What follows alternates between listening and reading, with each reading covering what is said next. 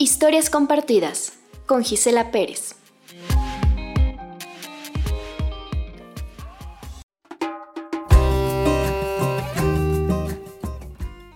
Rode Suárez, afirmación latente.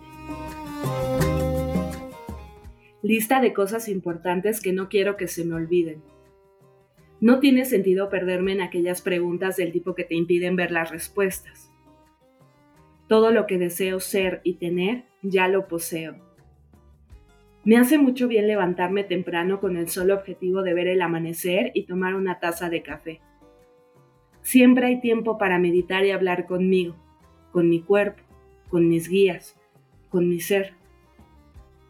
Tengo psicomagia y amor absolutamente en todo lo que me rodea, aunque a veces no sea capaz de verla. Mi ser está más allá de cualquier desafío que la vida me pone enfrente, donde soy consciente que no importa cómo me llame, soy más que mi nombre y todo lo que eso representa.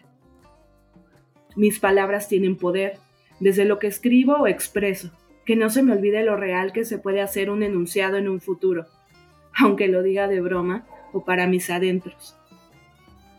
Amo abrazar árboles, hablar con mis plantas y peces. Aunque esté cansada, vale la pena dedicarles un par de minutos varias veces al día.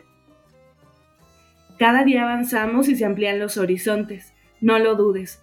Por favor, cada tanto mira hacia arriba y descubre el paisaje que está más allá de tus narices. También si miras hacia abajo, puede que encuentres otra perspectiva. Juega con los ángulos. No quiero olvidar el nombre de las canciones que me llegan ni todo lo que me costó comenzar a cantar, explorar mi cuerpo y cuestionar mis creencias a través de ese proceso. Hace bien soltar, las relaciones dan lo que tienen que dar, todo es para mi bien. Detesto correr por algo sin fondo. Mis pies están sostenidos por raíces bastante profundas, pero sobre todo celestes. A tus 16, te hiciste un piercing en la lengua y tu cabello oscuro tenía mechas rosas. Te sentías rebelde y satisfecha, pero sobre todo libre. Una vez se te olvidó esto, por eso te lo escribo. Sigue atesorando lo que vives en tus sueños, las respuestas que obtienes a cambio, lo que observas y sientes en aquellas horas de la noche. Crees que tienes mala memoria y que por eso escribes y tomas todas las fotos que quieres. Eso es mentira y tú en el fondo lo sabes.